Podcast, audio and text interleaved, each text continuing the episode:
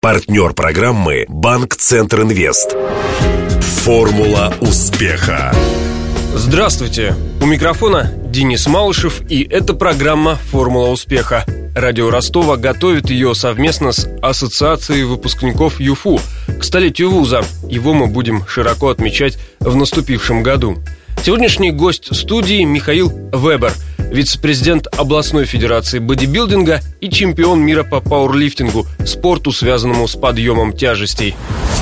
Для справки. Михаил Вебер, 43 года. Силовым видом спорта увлекся в старших классах школы. Его история напоминает биографию Арнольда Шварценеггера, который стал тренироваться, чтобы не быть худым и слабым. Михаила в спорт затянули друзья. Он стал ходить в качалку, а через пару лет появились первые результаты. С тех пор ростовчанин выиграл десятки чемпионатов, в том числе чемпионаты Европы и мира по пауэрлифтингу. С 2008 и сам организовывает соревнования. Проведенные им в Ростове чемпионаты России и Европы по пауэрлифтингу и безэкипировочный чемпионат мира долгое время оставались самыми массовыми в своей истории. Один из создателей первого в России спортивного реалити-шоу «Ростов Бикини Project». Суть проекта – за 7 месяцев подготовить группу девушек без спортивного опыта к соревнованиям по бодибилдингу в категории «фитнес-бикини». Шоу оказалось настолько успешным, что осенью стартовал второй сезон. У Михаила два высших образования – экономическое и педагогическое. В 92-м он окончил ринг, а в 2012-м – магистратуру Академии физкультуры и спорта ЮФУ. Как говорит не ради диплома по специальности физкультура, а чтобы систематизировать свой спортивный опыт. Пишет кандидатскую диссертацию по теме «Социализация инвалидов». Два года назад Вебер возглавил спортивную школу на Грибном канале, и сегодня под его началом занимаются более двух тысяч ребят. Интервью. Сейчас готовитесь к соревнованиям? Планы наметил, но, слава богу, с травмами закончено. Лишь бы новые никакие не появились. Вернулся он к своему лучшему результату тренировочному. А какой у вас? Там такой промежуточный, скажем, это специфическое упражнение. Там жим в экипировке из бруска 10-сантиметрового. Ну, вот он был у меня при подготовке. Ну, определенная фаза тренировки, после которой там брусочек опускается, и потом штанга кладется на грудь, и делается полноценное соревновательное движение. И, разумеется, это подсобное, так называемое, несмотря на то, что оно очень тяжелое упражнение, но оно, тем не менее, называется подсобным. Ну, полтора года назад был вес 340 килограммов.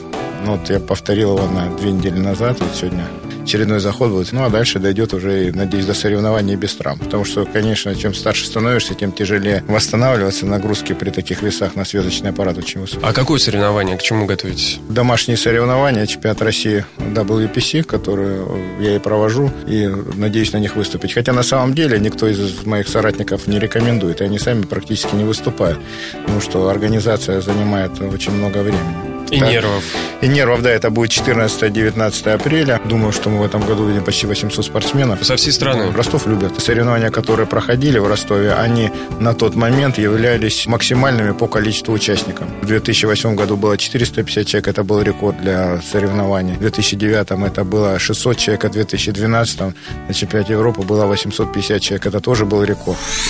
У меня сложилось ощущение, что ваш путь – это путь проб и ошибок. Без тренера начали, занимались самостоятельно. Ну и вы сами признали, было немало травм и немало заблуждений, может быть, даже. Что бы вы точно сейчас, по прошествии многих лет, уже с дипломом магистра в кармане, не стали бы делать? Самая страшная вещь, когда ты перетренировываешься. Отсюда и травмы вылазят. То есть, когда ты два часа и начинаешь каждый день, спорт мешает в одну кучу, не разбивают на циклические виды спорта, там, на силовые и так далее. Мышцы в организме совершенно по-разному реагируют на разную нагрузку. Если ты занялся одним видом спорта, нужно понимать его специфику и ей следовать. Только с, с хорошим восстановлением ты можешь показать высокий результат. Здесь немножко обратная сторона. И здесь грамотно разносить нагрузки. Если ты в начале там, тренировочного цикла, ты можешь позволять там чаще тренироваться с небольшими весами. Чем вес увеличится, тем больше у тебя отдых между тренировками будет. Потому что нагружается не только мышцы, нагружается там центральная нервная система, нагружается связочный аппарат, который восстанавливается куда дольше, чем мышечные клетки. Поэтому на это все нужно обращать внимание, на что раньше никогда люди не обращали и не реагировали. Казалось, что если ты можешь бегать каждый день, то это в порядке вещей. Но вот это к бегу никакого отношения не имеет. Оптимальный цикл тогда ну, занятий в неделю. Три-четыре раза. Часа обычно прорабатывается, там крупная, там два раза в неделю, мелкие, там три раза в неделю. Может быть, покажется дилетантским вопросом.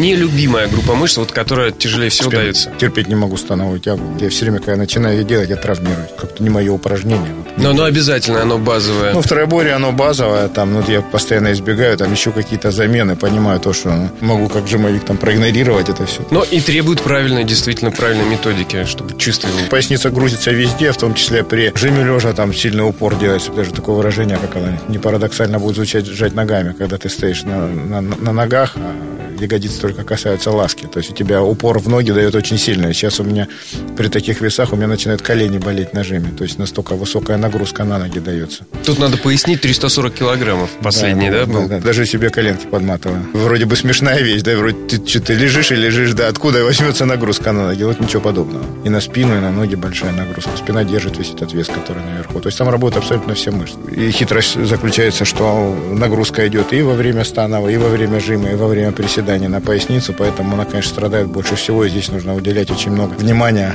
э, построению цикла, чтобы ее не перегрузить. Если ты будешь постоянно накручивать все тренировки тяжелые делать, то не за горами травмы, а будешь потом ходить там или с палочкой, или пойдешь там к мануальному терапевту. Ну вот мы выяснили, что один из пунктов, да, это внимательно следить за тем, как ты восстанавливаешься, не перетренировываться. Следующий пункт какой в этой программе? Главное в пауэрлифтинге. Шаблон, наверное, по поводу питания, потому что, ну, это действительно является ключом, да, хотя на самом деле это не, не фитнес, где там настолько тонко за ним следят. Так, конечно, питание должно быть, и в том числе и спортивное. Ты должен определиться там с комплектами добавок, которые ты употребляешь для того, чтобы у тебя было то же самое восстановление, проходило на более высоком уровне. Там и витаминные комплексы должны быть, и аминокислотные правильно подобранные, чтобы удерживать мускулатуру, не рассчитывать это по месяцам надолго. Вот сколько вы едите в день? Да, совершенно стандартно. Три гарантированно, и четвертое я добавляю коктейль. Просто если это бодибилдинг, то там дробное питание существует на меньшие порции разбивают в течение дня. Пауэрлифтеры вряд ли будут этим заниматься. Рубанут, как говорится, все, что поставили на стол,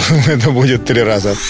Сейчас ведете, это уже второй проект, да, бикини, где да. спортом под вашим руководством, а, в том числе силовым спортом, занимаются женщины. Давайте расскажем об этом необычном начинании. Начали этот проект с моим коллегой, ну, уже из бодибилдинга, из дисциплины, с Игорем Байковым. Было интересно создать моду на новый женский образ, чтобы девушки посмотрели и начали, как говорится, ну, то, что пародировать, да, наверное, подражать. Даете объявление, набираете девушек не в лучшей физической ну, форме, да. а потом делаете из них красоток. Первый набор у нас был 30 девушек, но вот 7 у нас было финал. И сколько им пришлось так продержаться? 7 месяцев. Нужно заметить, что у всех, вот у семи, у них именно был блеск в глазах, это фанатики. В прошлом году очень интересный был там эпизод, когда снегопад жуткий был. Вот у нас две наших участницы, они с перекрестка стачки Зорги там дошли до спортклуба, который напротив школы милиции находится, они дошли пешком. Это на Еременко, да? Да, по, по снегопаду. То есть не ходил ни транспорт, ничего. Какой уровень мотивации должен быть? Ну, я, например, из дома не вышел вообще в это время. Ну, это ну, вы говорите фанат по Да, вот, вот, да, вот я бы не вышел, да. То есть, а вот они пошли. Вот представьте, да, уровень фанатизма. Даже боюсь спросить, сколько раз в неделю они занимались? Тогда практически каждый день, потому что там через день была силовая тренировка, через день кардио тренировки были. Ну, вот это неплохое кардио было, когда они дошли, то есть уже можно было кардио не делать. Можно и обратно было идти. Можно было уже идти обратно. Ну, трансформации у некоторых девушек были очень сильные, заметно были, то есть колоссальные изменения. Насколько сбросили? На ИС, там, по 25 килограммов. Сильно круто изменилась жизнь ваших подопечных после окончания проекта? Ну, во-первых, девушки становятся более публичными, приковывается внимание к ним. Некоторые судьбу свою меняют. У многих семейное положение меняется, или, во всяком случае, как говорит, как сейчас модно говорить, статус там в соцсетях, это факт. Но это мы сейчас говорим о первом проекте, да? Который да, и о втором уже тоже мы А во втором сейчас сколько девушек? Семь человек. Какой месяц они уже занимаются? С 1 октября. У нас это четвертый месяц. В апреле они выйдут на соревнования. Ставропольский край, Новочеркасск, Ростов. Скажем так, это экзамен. Нужно публичное подтверждение. Вот это самая прекрасная оценка будет. Это настоящее соревнование. Сильно отличается женская подготовка, мужская подготовка? Общались с нашими соратниками из других городов. Говорят, зачем с женщинами связались? Это их сложнее готовить. Лучше бы мужиков себе набрали там. Men's physique, новая дисциплина, тоже модно. Ну, вот с ними бы и занимались. Ну, как бы интересно, потому что ну, женского образа такого не существует. Мужской сильный он вроде бы есть, картинок навалом, а женского нет. Это на сейчас. Ну, бывают, конечно же, там э, и капризы какие-то бывают, там у девушек и непонимание, и бывает такое чувство, что вот мало внимания уделяют. То есть вам еще приходится выступать в роли психолога? Ну да. Программа называется «Формула успеха». Можно обобщить все вышесказанное и вывести эту формулу успеха. Вот в вашем конкретном случае, я имею в виду спортивной вашей ипостаси, да, в пауэрлифтинге. Первое – это самообразование и усердие. Если ты не будешь фанатично преданы своему делу, это, конечно, не зацикливание в полном смысле слова, потому что есть работа, есть семья. Ну, есть те часы, которые обязательно должны быть отведены твоему увлечению. Если ты понял, что это так в твоей жизни должно быть на ближайшие там, 10-20 лет, то это и будет успех. Ну, нужно понимать только, что все меряется э, даже не годами, не пятилетками, а десятилетиями.